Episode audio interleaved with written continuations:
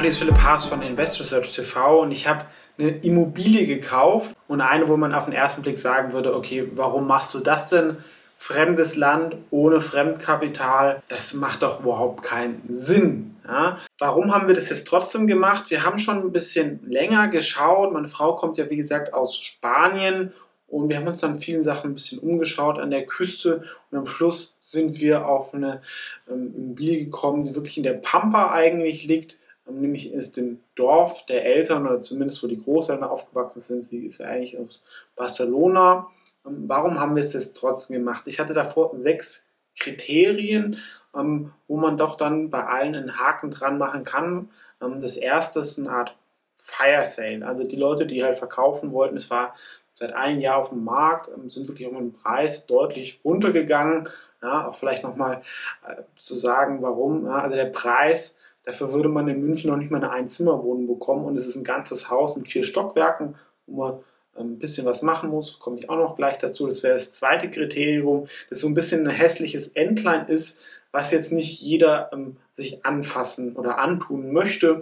Und gerade wenn man es aber jetzt ähm, eh keinen Kredit aufnimmt, ähm, dann kann man auch ein bisschen renovieren, dann ist es auch einfacher, ähm, weil sonst ist es immer so ein bisschen komplizierter, wie man das dann ähm, finanziert. In Spanien als Ausländer kriegt man eh nur 60% Kredit, plus die Bedingungen sind auch nochmal schlecht, deutlich schlechter als in Deutschland. Deswegen war halt auch die Idee darauf ganz zu verzichten. Aber natürlich, wenn man irgendwas anderes dort mal kaufen würde, kann das natürlich dann als Sicherheit dienen. Für uns ist es so ein bisschen so das Goldersatz im Portfolio. Statt Gold hat man halt was. Das wäre das Dritte, dass man zur Not bewohnen könnte, denn ähm, die Großeltern sind da, die können sich dann um die Kinder kümmern. Das heißt, man hat auch eine günstige Kinderbetreuung, auch unabhängig davon. Ja, bei uns kostet eine private Kita schnell 900 Euro, ähm, dort kostet es 300 Euro.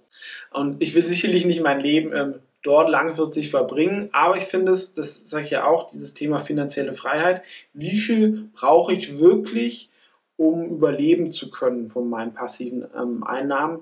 Und wenn ich halt dieses Haus jetzt nehme und ähm, hier kündigen würde, ähm, hat man natürlich, dort kann man wahrscheinlich mit 2.000, 3.000 Euro als Familie okay leben. Was doch ein bisschen beruhigt, ja, vielleicht wenn man ähm, auch mal eine Frau mal äh, irgendwas gründen sollte oder selbstständig sein sollte, dann hätte man dort eine Basis, wo man für eine gewisse Zeit die Lebenshaltungskosten sehr, sehr niedrig halten kann. Oder wenn man sagt, man geht auf eine große Reise, kann man ähm, die aktuelle Immobilie kündigen, aber man hat einen Platz, wo man seine Sachen lassen kann und wenn man irgendwie vorzeitig zurück will, kann man ähm, dort die Zeit verbringen.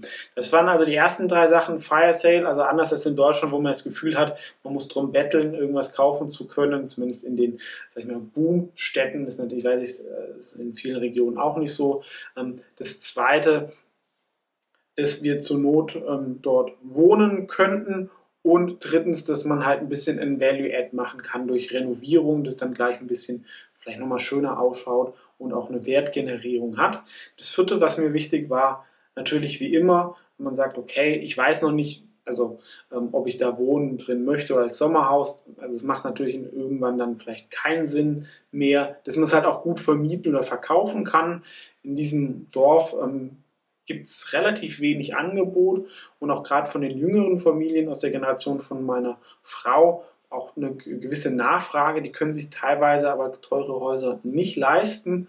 Ähm, müssen dann entweder mieten oder halt was Günstiges kaufen, sowieso etwas. Also ähm, da glaube ich, gibt es auch eine ordentliche Nachfrage und gerade man sollte das, ich werde es auch irgendwann mal zeigen, also und auch die Nummern ungefähr vorstellen. Also das Haus haben wir ungefähr für um die 160.000 gekauft.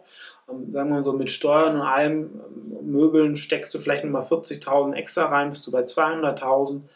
Ich denke aber, dass wir 10.000 Euro Miete im Jahr, also zwischen 800 und 1000 ähm, im Monat dort erzielen könnten, wenn wir es vermieten würden. Das heißt, die Mietrendite wäre eigentlich gar nicht so schlecht mit um die 5% ähm, für etwas, was am Wert steigen auch kann. Ja, das wäre das ähm, nächste. Ich wollte etwas haben, was pendelbar ist nach Barcelona, weil ich glaube, dass, sag ich mal, auch gerade diese ländlichen Regionen um eine große Stadt profitieren würden. Das autonome Fahren kommt und jetzt auch mit der Pandemie wird es auch so sein, dass viele nicht mehr aufs Office komplett verzichten, aber dass man vielleicht nur noch zwei Tage in der Woche reinfahren muss und dann macht es vielleicht schon Sinn, dass man für ein Drittel des Preises ähm, schön in der Natur, gerade mit Kindern wohnt.